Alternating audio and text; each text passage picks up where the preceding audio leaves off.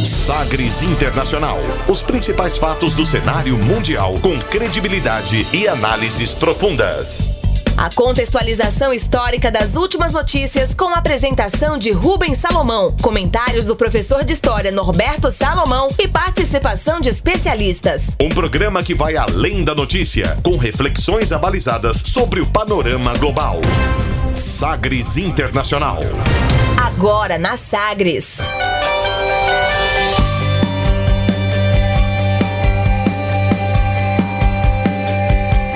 Olá, seja muito bem-vindo à edição número 24 do Sagres Internacional. Eu sou Rubens Salomão e a partir de agora com você, ouvinte Sagres, os fatos precisos e análises credenciadas sobre os principais temas mundiais. E você confere nesta edição o tema do dia: os desafios da Grécia contemporânea.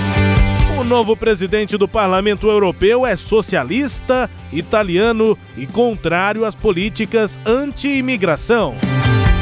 Tráfico de drogas por militares com malas de cocaína é realizado por sistema que envolve de soldados a oficiais na Venezuela. Vladimir Putin confirma saída da Rússia de tratado de desarmamento nuclear. Debate sobre a segregação racial esquenta o clima entre candidatos democratas à presidência dos Estados Unidos. O presidente Bolsonaro afirma que acordo entre Mercosul e a União Europeia é o mais promissor do mundo. E ainda a música mais tocada nas paradas do Cazaquistão. Fique ligado, Sagres Internacional já está no ar. Você conectado com o mundo. Mundo. O mundo conectado a você. Sagres Internacional. E como sempre, o programa conta com a produção, comentários do professor de História e Geopolítica, Norberto Salomão. Oi, professor, tudo bem? Olá, Rubens, tudo bem? Olá, ouvintes, tudo bem, né? Estamos aqui mais uma vez para refletirmos sobre o panorama internacional. Chegamos aqui com Sagres Internacional, começando o programa, como sempre, conferindo uma declaração de destaque nesta semana. Agora, as frases bem ou mal ditas por aí.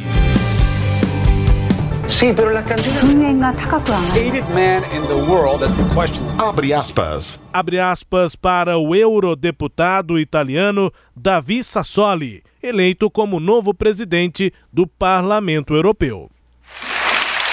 In questo momento, al termine di un'intensa campagna elettorale, siamo immersi in trasformazioni epocali disoccupazione giovanile, migrazioni, cambiamenti climatici, rivoluzione digitale, nuovi equilibri mondiali, solo per citare alcune delle grandi questioni che per essere tutte governate hanno bisogno di nuove idee, del coraggio di saper coniugare grande saggezza e massimo di audacia.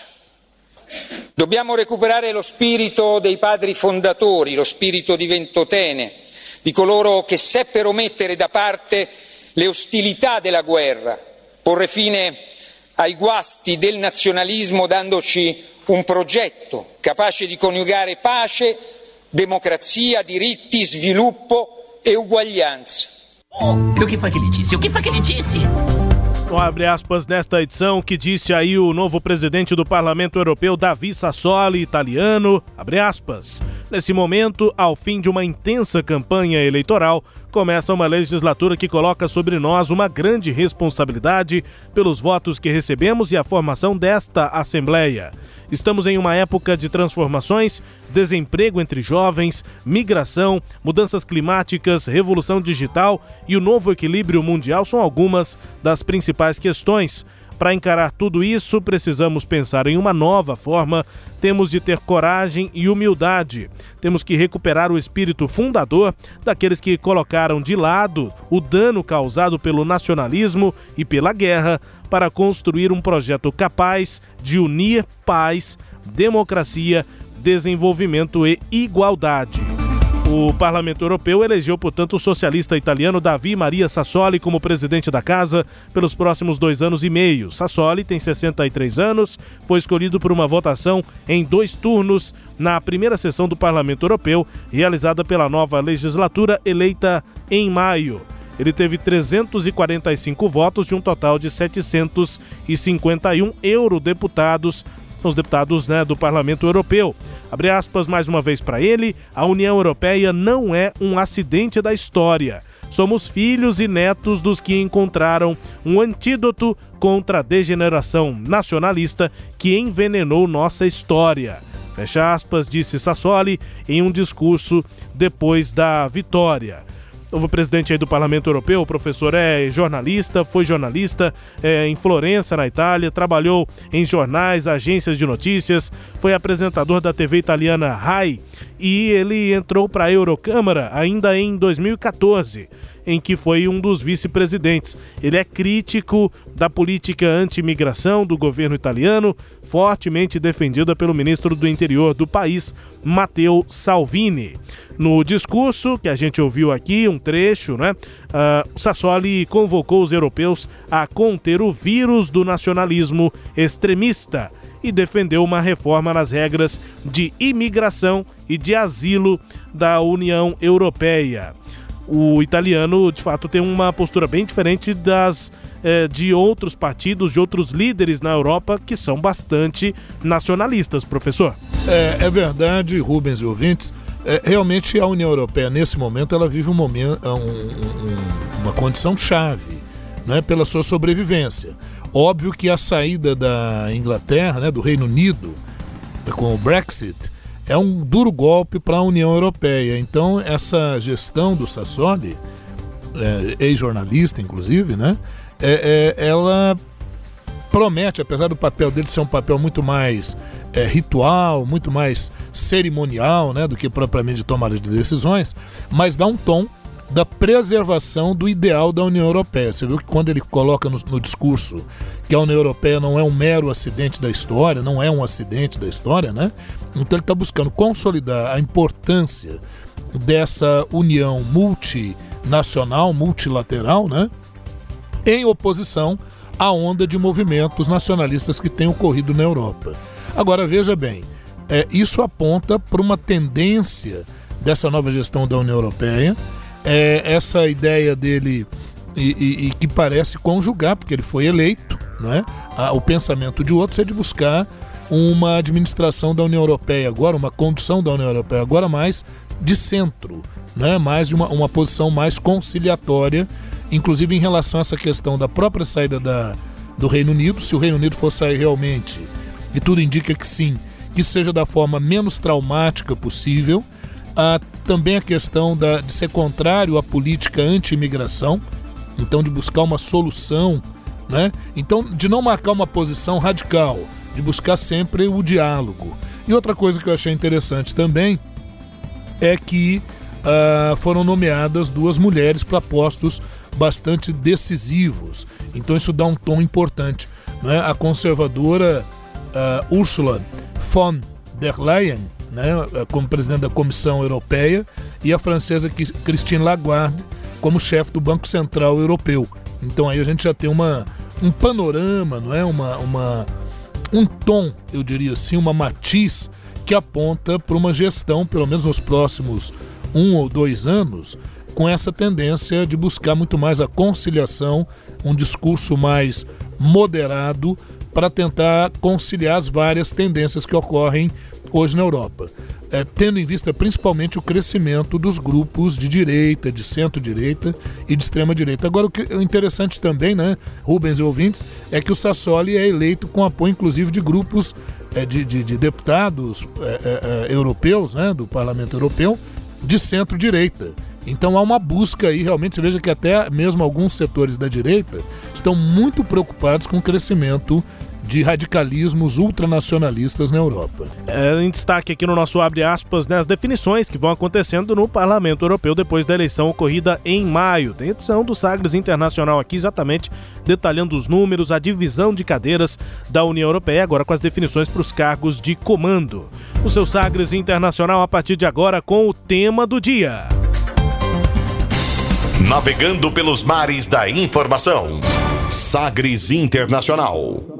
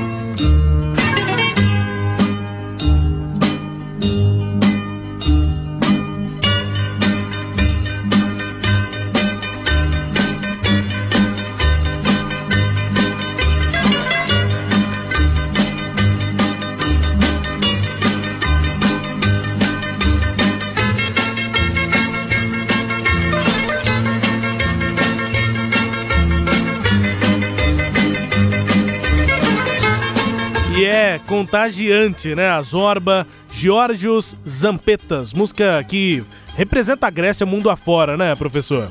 Sim, sem dúvida. E, e lembra o filme, né? Com, protagonizado pelo Anthony Quinn, né? Uhum. É, é, mostra inclusive a cena famosa. Eles estão numa praia e vão protagonizar justamente a dança é, com esse tema, né? Vamos ouvir falas em grego. Daqui a pouco a gente explica. Ο λαός μας δεν μπορεί να ξεχάσει τις μαύρες μέρες που έζησε τούτος ο τόπος από το 2010 ως και την 1η του Γενάρη του 2015 που κάναμε τη μεγάλη πολιτική ανατροπή, τη μεγαλύτερη ανατροπή στη σύγχρονη ιστορία του τόπου. O que foi que ele disse? O que foi que ele disse? Rapaz, mas parece até que ele tá falando grego, né? Me deu essa impressão. Vamos explicar o que é que disse aqui Alexis Tsipras. Ele é atual primeiro-ministro da Grécia, aspas. Todo mundo deve se lembrar de onde a Grécia estava em 2014 e onde ela está agora. Ninguém deve ignorar o apelo das urnas, ninguém deve faltar a esse combate. Alexis Tsipras, na Praça Sintagman, diante do parlamento grego. No domingo, votem e levem um amigo, um indeciso. Não deixem que roubem nossos sonhos, suas vidas e sua dignidade. Fecha aspas. Atual primeiro-ministro da Grécia, Alexis Tsipras, ele disputa a eleição neste domingo agora. O debate eleitoral no país já marca a recuperação de força pela direita conservadora. Depois de quatro anos de governo do partido de esquerda, o uh, Syriza a nova democracia ganhou abrangência depois da vitória registrada nas eleições europeias no dia 26 de maio e depois nas regionais e municipais que foram encerradas no início do mês de junho. Agora as eleições para o parlamento da Grécia, que podem definir aí o governo, né, quem vai ser próximo primeiro-ministro. Partido Conservador, liderado por Kyriakos Mitsotakis, ele é representante de dinastias aí familiares que têm dominado, dominado a política helênica, a política da Grécia, desde o regresso da democracia parlamentar em 1974. A Grécia em destaque hoje, professor. É isso mesmo. A Grécia, né? A Grécia que tem uma história fantástica, né? Falar de história grega é simplesmente falar de um dos nossos grandes é, é, é, referenciais, né? A Grécia, que tem sua história lá na antiguidade, de onde surgiu a democracia, a filosofia, né? nomes famosos como o Sócrates, o Platão, o Aristóteles, e também a figura de Péricles, nome importante da democracia na Grécia Antiga. Pois é, mas a Grécia passou por muitas outras condições ao longo da sua história, né? No século IV a.C., o domínio foi o domínio dos macedônios sobre a Grécia. A Macedônia, está ao norte da Grécia, a Macedônia, aproveitando que a Grécia estava em crise, após guerras internas na antiguidade, a figura de Alexandre Magno, Alexandre o Grande, que foi aluno de Aristóteles. Ele domina a Grécia e da Grécia ele vai dominar até a Índia, compondo um vasto império. Em 13 anos, ele chega até o rio Indo, na Índia. Porém, um império efêmero, né? Porque o Alexandre, aos 33 anos de idade, ele acabou morrendo.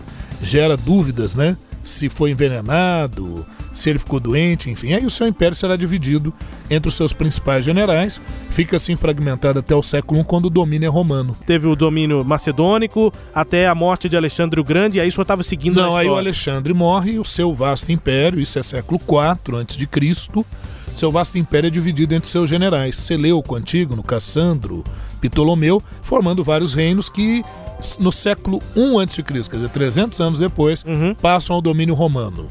Aí o domínio romano dura cerca de, uns, de um, dos seus 400 anos aproximadamente sobre aquela área.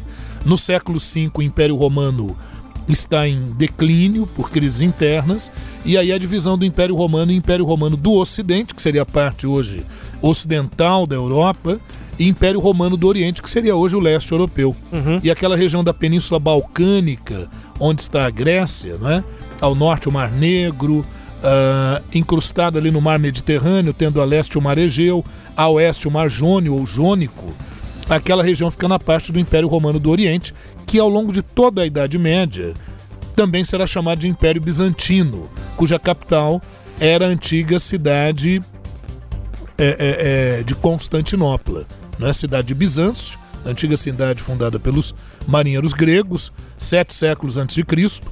reformada depois por Constantino, imperador romano, no século IV depois de Cristo, né? portanto, é, quase mil anos depois né? Do, do, do, dos gregos, e aí passa a se chamar Constantinopla. Atualmente essa cidade é a cidade de Istambul, na Turquia. Né? É, é, é domínio ali dos turcos hoje.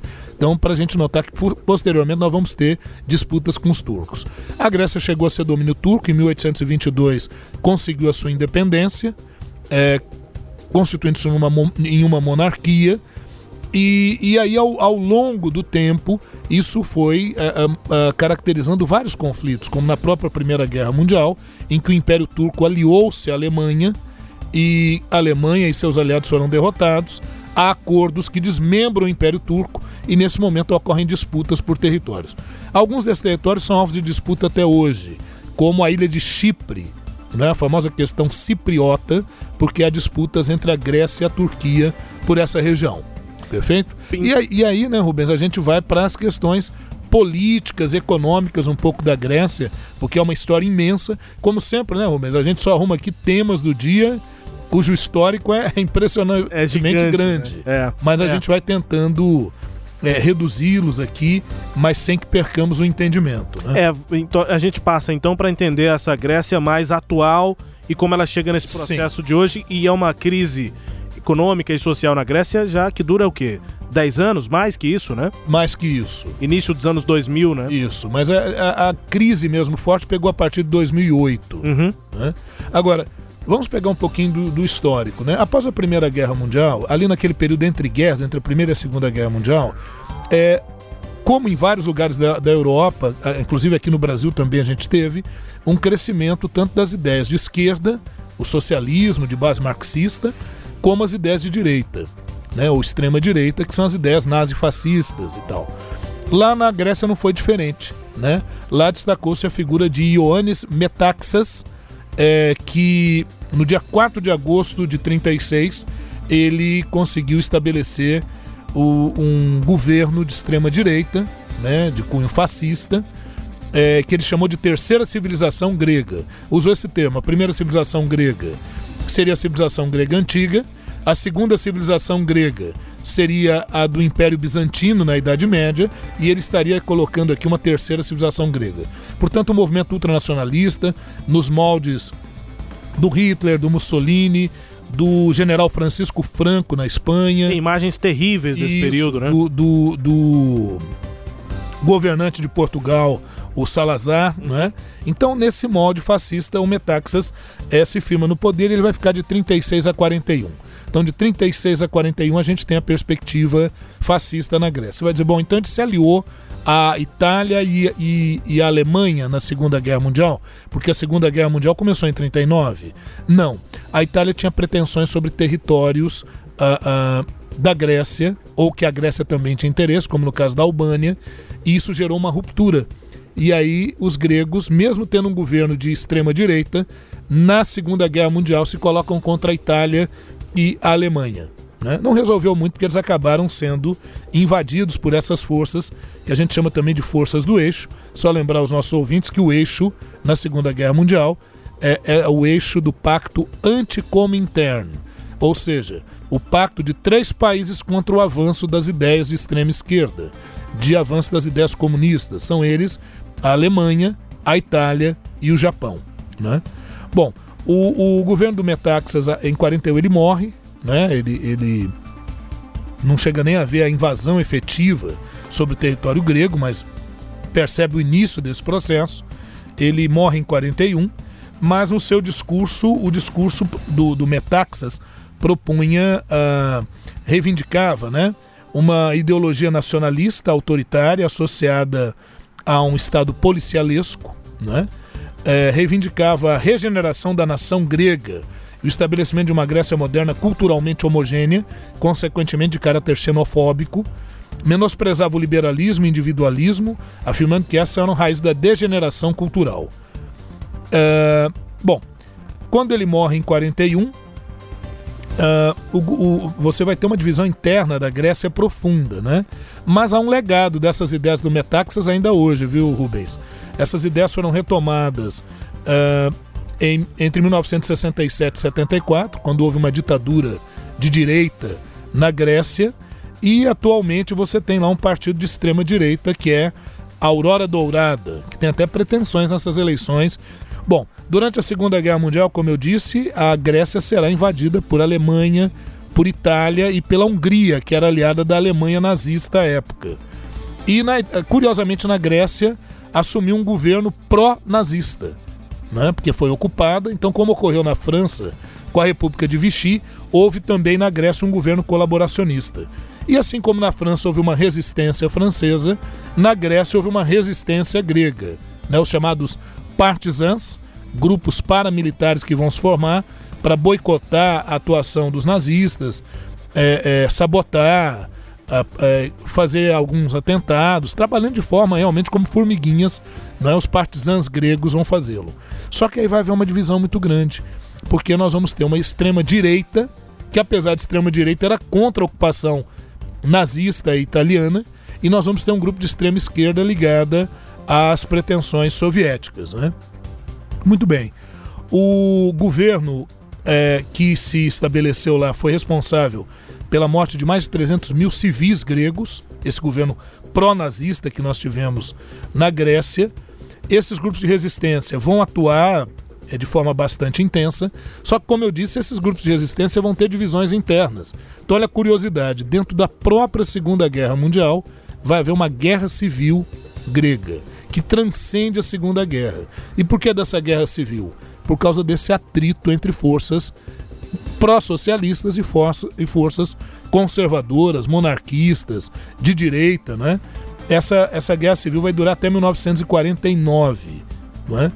É, em 1949, a, o, a esquerda é derrotada, é, prevalece o ideal monarquista, né? e a guerra civil deixou um saldo político terrível. Né? A sociedade continuou dividida até a década de 70 entre esquerda e direita, nessa polarização, que hoje no Brasil a gente percebe um pouco, né? mas está muito longe do que aconteceu lá na Grécia. E a gente diz até a década de 70 porque aí gradualmente a Grécia entra para a OTAN, que é a Organização do Tratado do Atlântico Norte. Então, a, o seu, a sua tendência é claramente capitalista, abandonando qualquer perspectiva socialista nesse momento, né? Bom, acontece que a crise econômica na Grécia sempre foi uma, uma tônica. E isso permitiu que em 1967 ocorresse a ditadura dos coronéis. Militares tomaram o poder na Grécia eh, instalaram um governo ditatorial chamado de ditadura dos coronéis ou junta dos coronéis, né? É, e entre 67 e 74 nós vamos ter uma ditadura militar de direita lá na, na, na Grécia, que também não resolveu os problemas. A liderança do famoso Georgios Papadoulos, né? E a Grécia ainda continuava uma monarquia, com o rei Constantino II. Essa monarquia ela dura até a queda dos militares, né? Quando ocorre a queda, não que os militares apoiassem a monarquia, né? O rei teve que inclusive se retirar da Grécia, mas mantinha-se aquela imagem ainda da monarquia. Em 1974, em julho, é derrubada a ditadura, né? Movimentos sociais muito fortes, até porque, né, Rubens, houve em 73 a primeira crise mundial do petróleo. Exatamente. Então ela derrubou vários governos no mundo, seja de esquerda ou de direita, que, ou populista. Quem estava no governo vai sofrer crises econômicas profundas em virtude da crise do petróleo em 73. Principalmente quem tinha economia mais frágil, né? Mais frágil. Isso leva à queda desse regime. E aí instala-se a Terceira República Helênica. É feito um plebiscito em 74 e esse plebiscito rejeita o retorno da monarquia e a, a, a Grécia se torna uma república parlamentarista como é até hoje. Né? Bom, daí para frente, o que, que a gente vai observar? A gente vai observar que houve um crescimento é, do partido de esquerda na, na Grécia, né? o PASOK, o Partido Socialista Pan-Helênico. Ele vence as eleições ali nos anos 80, vai sempre estar presente na cena política, só que o, o, o PASOK vai ser acusado de clientelismo, de corrupção, né? Principalmente, você deve se lembrar, os ouvintes também, em 2004 nós tivemos as Olimpíadas na Grécia, né? Veja, As Olimpíadas começaram na Grécia, o barão, o barão de Coubertin, que retoma as Olimpíadas em 1896, elas voltam a ser na Grécia. Lá no século XIX, a primeira Olimpíada dos tempos modernos será na Grécia e depois em 2004 a Olimpíada Grega. Ali foi a farra do boi, né? Muita corrupção, obras que tiveram que ser feitas, né? É, é, feitas e refeitas, superfaturamento. superfaturamento. Então tudo isso deixou um saldo muito complicado. Em que pese a, a, a Grécia ter entrado uh, para a União Europeia em 2001 oficialmente, ter aderido ao euro, ter se liberado da sua moeda, que era o drachman grego, né? e adotado plenamente o euro. Então tudo parecia que correria muito bem na Grécia. Mas... Porém, essas práticas políticas é, é, é, efetivamente desastrosas, com altos gastos públicos, muitas vezes para vencer as eleições, concedendo direitos trabalhistas é, considerados excessivos, aumentando os gastos públicos, porque a Grécia ela não é uma grande produtora é, a não ser de azeite, por exemplo, ou do turismo, que é o forte da Grécia. Mas fora isso, a Grécia não é um grande polo empresarial efetivamente. Então, o serviço público era um grande empregador na Grécia e com privilégio. Então a conta foi crescendo. No setor, no setor previdenciário também, uma série de privilégios. Então tudo isso foi gerando um, um, um, um déficit público considerável. E aí, quando veio a crise econômica mundial em 2008, a Grécia, na Europa, foi o país certamente mais atingido. Ah, o desemprego foi volumoso. E aí, como recuperar a Grécia? Aí, Rubens, você e talvez ouvintes vão perguntar, mas espera aí, a Grécia já não fazia parte da União Europeia? E a União Europeia não faz questão de investigar, de fiscalizar? Parece que não. Porque se eles denunciassem esses desmandos na Grécia, isso poderia afetar o valor do euro e poderia afetar toda a economia europeia. Então parece que passaram um pano acreditando que a crise grega pudesse ser é conduzida de uma forma mais tranquila, sem gerar grande alarde na economia da Europa e, portanto, do mundo. Mas não foi o que aconteceu. Né? Ah, o governo da Angela Merkel é, vai estar tá é, é, preocupado em ajudar a Grécia na crise grega, mas, por outro lado, vai exigir políticas austeras na Grécia. E ao exigir essa austeridade, isso gera crises.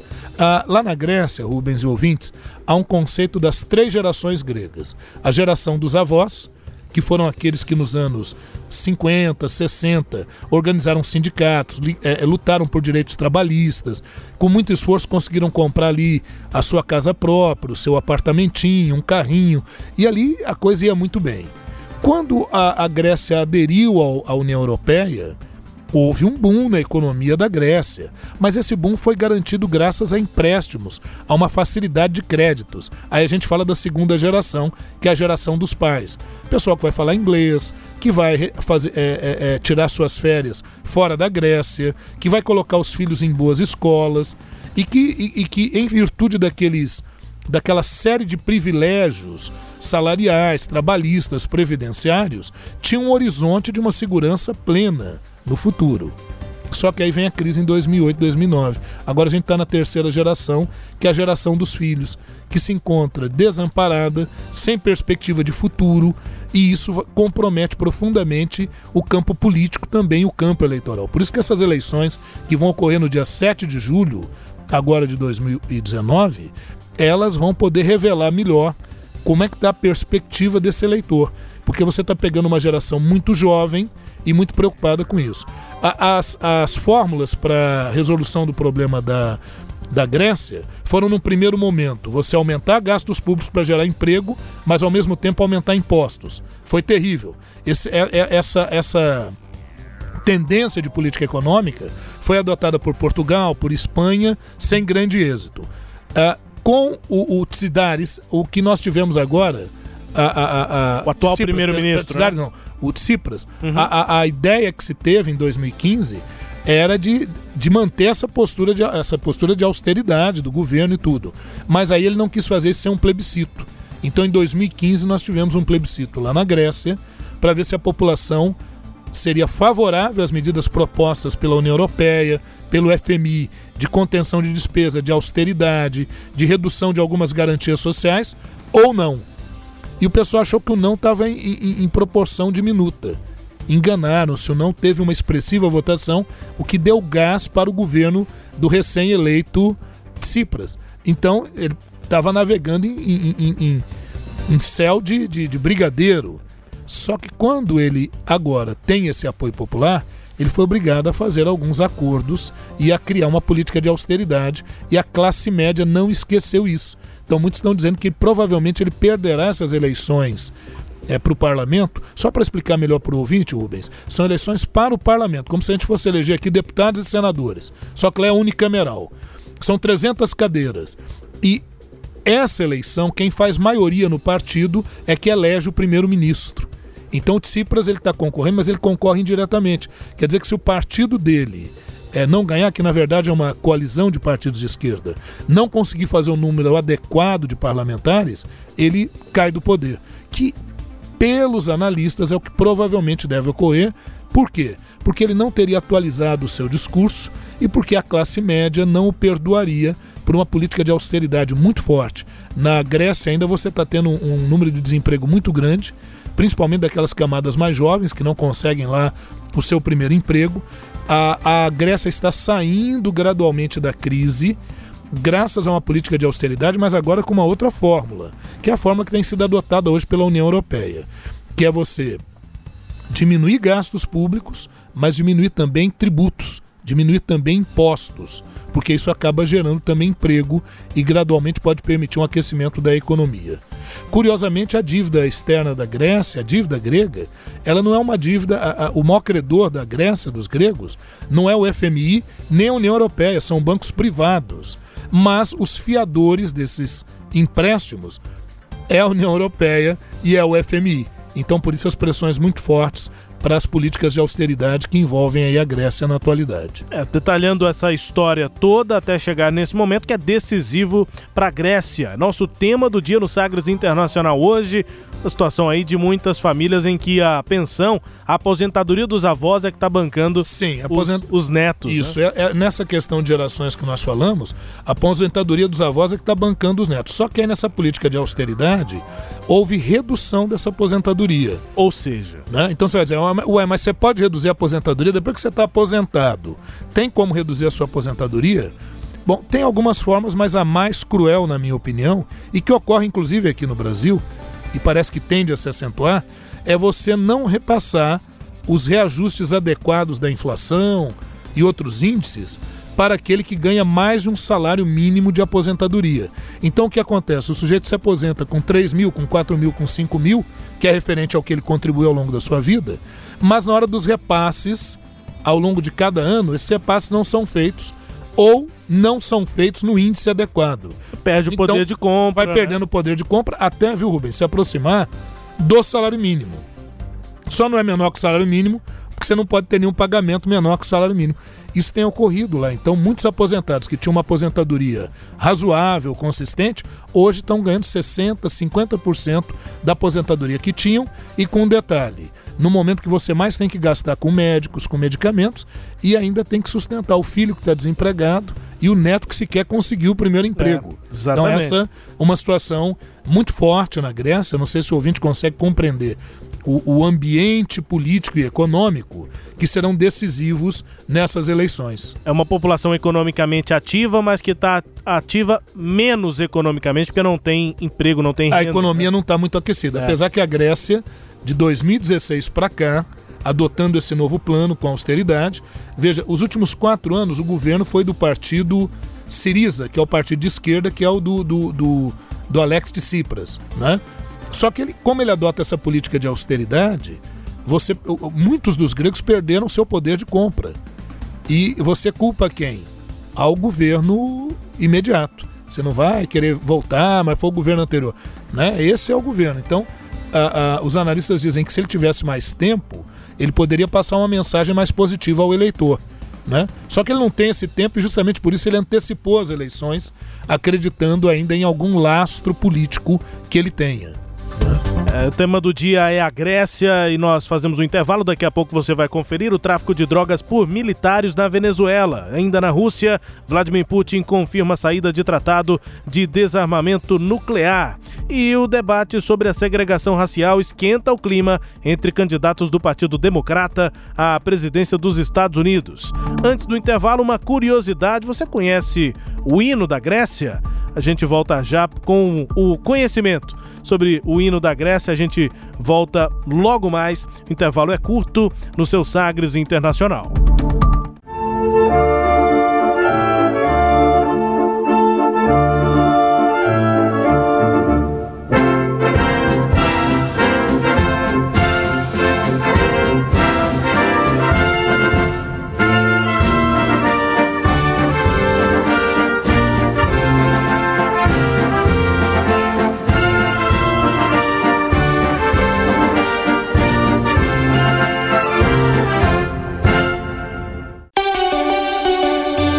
aplicativo novo da Saga atingiu a marca de 20 mil downloads. Lá você pode ouvir a Rádio Sagres e assistir o conteúdo da Sagres TV, assistir os melhores lances das rodadas e ficar por dentro de todas as novidades do seu clube do coração. Vá até a sua loja e digite Sagres, o ícone com S, S de Sagres, o seu aplicativo, disponível para Android e iOS. Rádio Sagres, um novo jeito de fazer futebol. Estágio é com o IPAC. IPAC é com PH. Inovação, instituição de ensino na gestão direta dos contratos de estágio. ipac.org.br 62 3931 6300.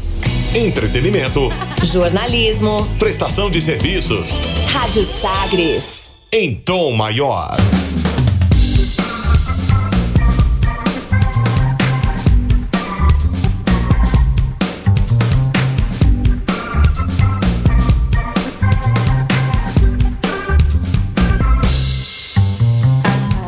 Volta com o seu Sagres Internacional na minha apresentação Rubens Salomão, com os comentários do professor Norberto Salomão, a partir de agora para girar as informações pelo mundo. Velas ao mar. A carga de 39 quilos de cocaína apreendida com um sargento brasileiro na Espanha surpreendeu pelo volume e pela ousadia, mas na Venezuela um grupo formado por integrantes das Forças Armadas que envolve desde soldados até oficiais de altas patentes e conta com a proteção e participação do governo de Nicolás Maduro, já esteve envolvido na apreensão de mais de mil quilos de cocaína dentro de um avião que partiu de uma base militar. Conhecido como Cartel de los Soles, o Cartel dos Sóis, ganhou esse nome por conta das insígnias dos uniformes militares dos generais venezuelanos. Os sóis seriam como as estrelas dos equivalentes aqui brasileiros. A droga embarcada na base militar de La Carlota, em Caracas, em 2011 não foi um caso isolado. Em setembro de 2013 foram encontrados em Paris, a bordo de um voo da Air France, vindo do aeroporto internacional de Caracas, 1.300 quilos de cocaína pura em 31 embalagens despachadas sem identificação de qualquer passageiro. Em comum, os dois voos passaram pela segurança de militares chavistas. As quantidades são exageradamente maiores do que apreendida em um aeroporto na Espanha com um sargento brasileiro na semana passada. Parece que as coisas lá na Venezuela, pelo informado nessa semana, são ainda mais oficiais nessa, nesse sistema né, do tráfico internacional de drogas, que foi o nosso tema do, Sim. do, do programa passado, professor. É, é Rubens, e ouvintes foi nosso tema da semana passada, e observar que a questão do tráfico de drogas ela envolve várias nuances, inclusive a questão política, inclusive a questão das drogas financiando governos. A gente chegou a falar disso no programa passado. Exatamente, né? A gente vai seguir acompanhando essa situação que tem uma grande influência no mundo inteiro. Olha, o presidente Vladimir Putin, ele ratificou, confirmou a saída do país, da Rússia, do Tratado de Desarmamento Nuclear, o INF, assinado durante a Guerra Fria com os Estados Unidos, primeiro país a criticar o acordo ainda em fevereiro desse ano. Com um decreto, a Rússia então deixa de seguir o, o, texto assinado em 1987 pelas duas potências, que proibia o desenvolvimento de mísseis terrestres com alcance de 500 a 5.500 quilômetros. A decisão, anunciada em fevereiro, foi aprovada em junho pelo parlamento russo, agora decretada por Putin. É mais um capítulo dessa nova Guerra Fria Estados Unidos de um lado, Rússia do outro. O tratado sobre armas nucleares de alcance intermediário foi denunciado pelo presidente Donald Trump no dia 1 de fevereiro e no dia seguinte também por Moscou. Os dois países trocaram acusações sobre possíveis violações do texto. A assinatura do tratado encerrou a crise dos euromísseis provocada pelo deslocamento na Europa dos SS-20 soviéticos com ogivas nucleares que teve como resposta a transferência dos Pershing americanos. A suspensão provoca o temor de uma nova corrida armamentista entre Moscou e Washington. É, essa corrida armamentista ela já está em andamento e aí só fazendo aí um talvez um quadrilátero, né? Envolver aí Coreia do Norte e China. Só para começar, né? Mas poderiam ter outros atores a citar aqui. O, a questão é, para que essas armas todas, eles vão entrar em guerra? Provavelmente não, mas é para usar como ameaça, como uma espécie de trunfo na hora de fazer negociações comerciais e de influência geoestratégica. É isso, agora a gente parte para um processo importante nesse ano de 2019, com vistas a 2020, porque tem eleição nos Estados Unidos no ano que vem. O presidente Donald Trump já lançou a sua campanha aí à reeleição e uh, o partido, pelo Partido Republicano, claro, pelo Partido Democrata, há uma discussão interna. Né? O ex-vice-presidente dos Estados Unidos na gestão de Barack Obama, Joe Biden, tem uma vantagem de 11 pontos percentuais sobre os demais pré-candidatos do Partido Democrata à presidência do país. A pesquisa desta semana ouviu 1.008 pessoas entre 28 de junho e 1 de julho e apontou uma vantagem de Biden, mesmo depois de um desempenho discreto, podemos dizer assim, do ex-vice-presidente no primeiro debate de pré-candidatos democratas que foi realizado ainda na semana passada em Miami. O Joe Biden é ex-senador pelo estado de Delaware. Ele tem 76 anos, uma carreira política extensa aí desde é, a década de 70. Ele já era senador, tem quatro décadas de carreira e uma vantagem nesse processo aí no Partido Democrata, porque ele é conhecido em todo o país. Além do Joe Biden, tem também o Bernie Sanders, tem 77 anos, senador pelo estado de Vermont e aparece na pesquisa com 19% das intenções de voto, seguido por Kamala Harris. Ela é senadora pela Califórnia e nessa pesquisa teve 13% das intenções de votos pensando pro, é, no Partido Democrata, nessa disputa dentro do partido. Depois vem Elizabeth Warren, ela é senadora por Massachusetts com 12% das intenções. No entanto, há outras tendências avaliadas também por pesquisas. Levantamentos feitos, por exemplo, ali depois do debate que foi realizado, apontam um crescimento da candidata que é negra, a Kamala Harris.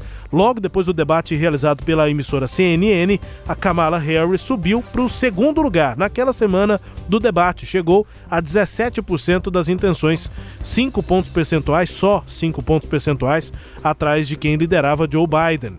Ah, uma outra pesquisa realizada pela Universidade de Quinnipiac mostrou que Harris, que no debate protagonizou fortes discussões com Joe Biden, em que pese ele estar à frente nas pesquisas, a coisa parece indefinida e nesse último debate a Kamala Harris parece ter ganhado pontos importantes. E a gente vai entender por que em um ponto do debate, em um trecho do debate que foi é, de grande repercussão dentro e fora dos Estados Unidos, entre a Kamala Harris e o Joe Biden.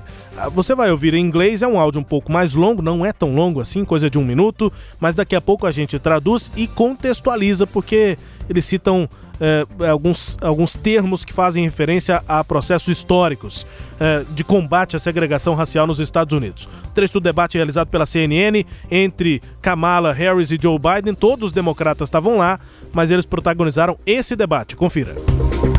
I do not believe you are a racist.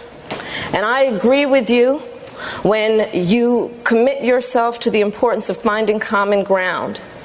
But I also believe, and it's personal, and I was actually very, it was hurtful to hear you talk about the reputations of two United States senators who built their reputations and career on the segregation of race in this country. And it was not only that, but you also worked with them to oppose busing. Look, everything I've done in my career, I ran because of civil rights. I continue to think we have to make fundamental changes in civil rights. And those civil rights, by the way, include not just only African Americans, but the LGBT community. But, They- Vice President Biden, do you agree today? Do you agree today that you were wrong to oppose busing in America? Then, No. do you agree? I did not oppose busing in America. What I opposed is busing ordered by the Department of Education. That's what I opposed. Well, I there did was not a failure of, of states to, to integrate No, but- public schools in America. I was part of the second class to integrate Berkeley, California public schools almost two decades after Brown v. Board of Education. Because your city council made that decision. It was a so local that's where the federal government must step The- in. That's why we have the Voting step- Rights Act and the Civil Rights Act. That's why we need to pass the Equality Act. That's why we need to pass the ERA because That's there what- are moments in history where states fail to preserve the civil rights of I all have people. supported.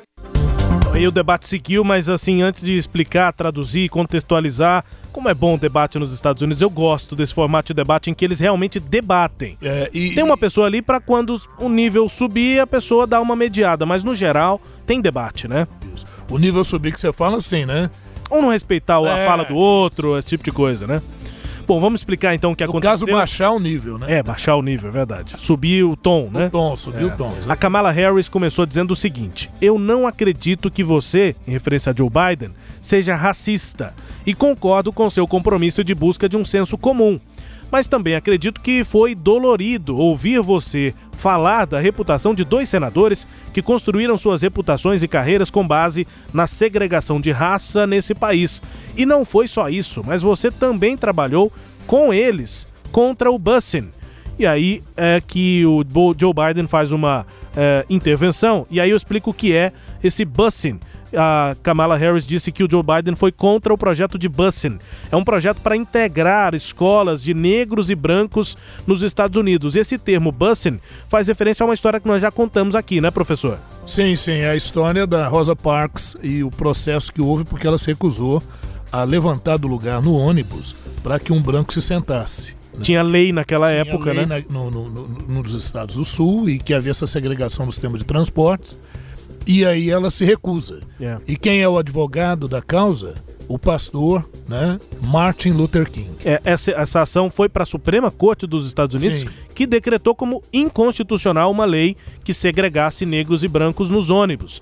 Daí veio esse termo, bus em inglês é ônibus, e quando você fala em busing nos Estados Unidos, você fala de um processo de combate à segregação racial. Sempre quando se fala em busing, você está falando disso. Pode ter busing na educação, na saúde, no transporte coletivo, é, mas busing é esse processo de luta contra a segregação. Aí o Joe Biden respondeu a ela. Ele fa- Ele falou: olha, é, tudo que eu fiz na minha carreira, fiz por causa dos direitos civis. Continuo achando que temos que fazer mudanças fundamentais nos direitos civis, e isso não inclui apenas afrodescendentes, mas também a comunidade LGBT. Foi quando ali o público eh, se exaltou em, em- eh, em aplausos ao Joe Biden, dizendo que respeita sim os direitos civis. A Kamala Harris interrompeu e falou: Mas hoje o senhor concorda que estava errado ao se opor ao projeto contra a segregação? Esse projeto é da década de 70 em relação ao busing na educação. É, e o senador, o, Joe Biden já era senador. Ele responde: Eu não me opus a- ao projeto, eu me opus ao processo comandado pelo Departamento de Educação. Faço outra pausa para contextualizar. Ele estava dizendo que então ele acreditava que essa, esse tipo de regulamentação, essas regras para integrar escolas de brancos e negros, tinha que partir pelos eh, dos prefeitos das cidades e dos governos estaduais. Nos Estados Unidos a gente sabe, é uma política diferente da do Brasil. Estados e municípios têm muito mais autonomia na legislação e há uma certa rejeição a coisas que vêm de cima para baixo, coisas Sim, que vêm intervenções, do, né? do governo federal. Nesse caso é como se o MEC estivesse tomando uma decisão e o Joe Biden era contra que o Departamento de Educação tomasse essa decisão. Então ele dizia que ele não se opôs ao projeto, mas que ele viesse do Departamento de Educação.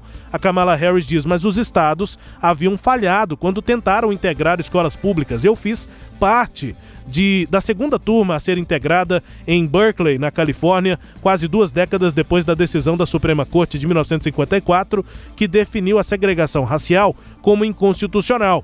E aí o Biden diz, você, ele faz referência, você fez parte dessa turma porque o prefeito da sua cidade tomou essa decisão. E aí, mais uma vez, a Kamala o interrompe e aí ela finaliza esse debate e foi o trecho que causou grande repercussão. Ela conclui. E é aí que o governo federal tem que atuar e se impor. Por isso nós temos a lei dos, dos, direitos, dos, dos direitos de voto de 1965. Essa lei acabou com a segregação racial para votar. As pessoas negras e brancas votavam em locais diferentes. Essa lei acabou com isso. Ela diz: é por isso que nós temos a lei dos direitos civis de 1964 e por isso temos que aprovar a lei da igualdade que está tramitando no Congresso e a emenda dos direitos iguais que também está tramitando. Aí ela conclui: existem momentos na história em que os estados falham ao preservar os direitos civis de todas as pessoas. Eh, Professor, o áudio tem 1 minuto e 38 segundos e olha a quantidade de história que a gente conta no inglês. Um, termos fazem referência a grandes processos. Exatamente. E, e Rubens, como o nosso tempo é curto, neste caso, eu retomo esse tema em- em outro momento, mas por hora dizer que você está notando que dentro do Partido Democrata a discussão ela está sendo travada não só em relação aos direitos civis, mas em relação, inclusive, à questão constitucional da autonomia de estados e municípios. Né? Mas isso é uma história que eu quero contar com mais detalhes em edições posteriores. Promessa é dívida. Sem dúvida. Vamos soltar esse assunto aqui, que é um assunto extenso, mas a gente já tem que apresentá-lo. Esse debate foi realizado há, há uma semana e meia. Isso até porque logo vai sair, vai sair a decisão de quem será o candidato do Partido Democrata. Aí eu quero, gostaria de colocar em próximos programas, quando chegar o momento adequado, como é que é o sistema de votação nos Estados Unidos, né? a história do Partido Democrata, a história do Partido Republicano. A gente, ao longo das edições vindouras, vamos comentar isso certamente. O registro de que nessa semana tivemos o 4 de julho, dia da independência dos Estados Unidos. Sim, é um outro tema que também eu queria comentar, mas talvez deixemos para uma outra oportunidade em que o, o Donald Trump, em seu discurso, cometeu erros assim terríveis de referências históricas e foi muito criticado por isso, inclusive. né? Vamos falar sobre isso aqui no nosso Sagres Internacional. Se você estava com saudade, a gente vai falar também sobre o presidente Jair Bolsonaro com as notícias do Brasil.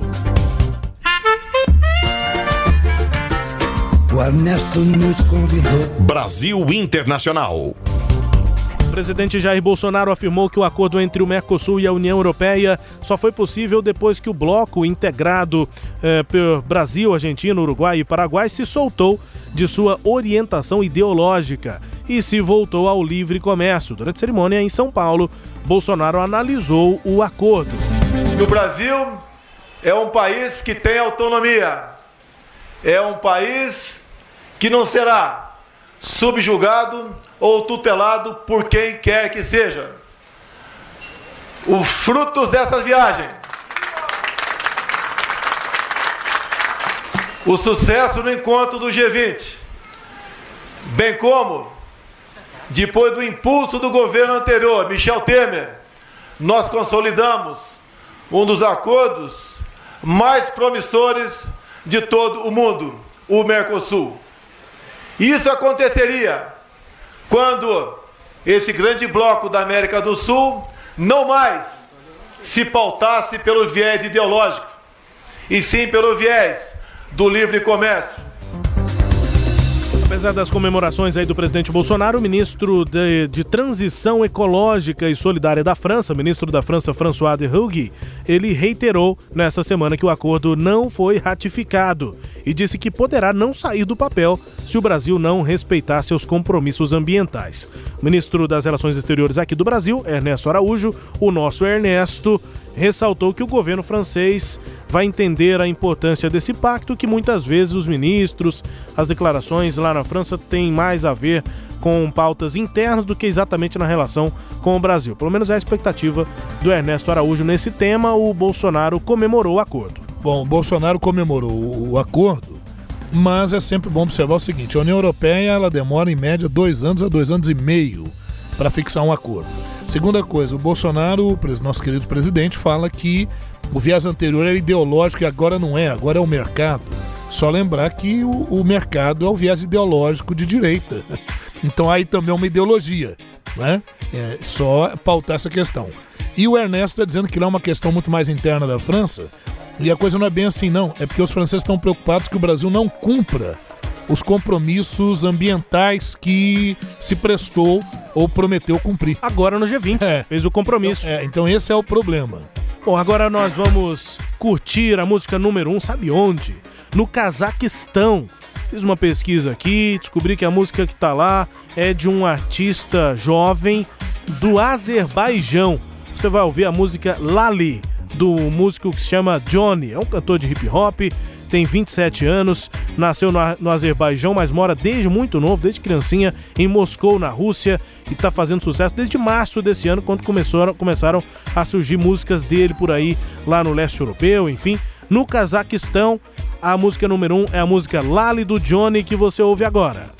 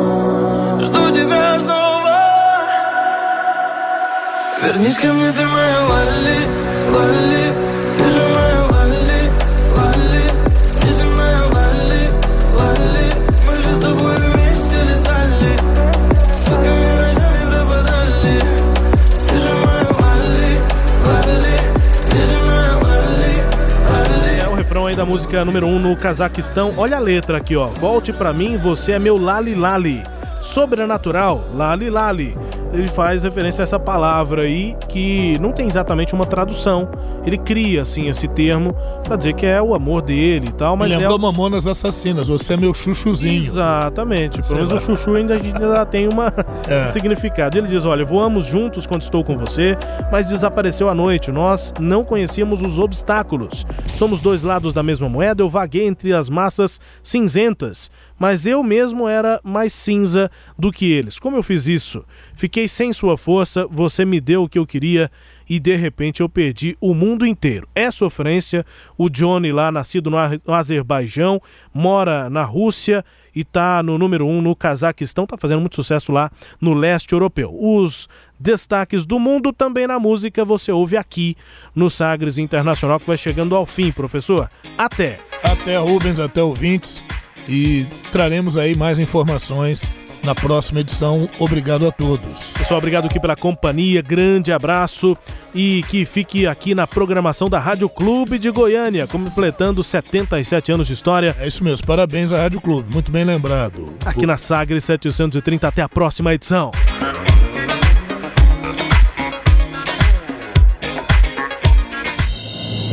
Você ouviu Sagres Internacional. Os principais fatos do cenário mundial com credibilidade e análises profundas.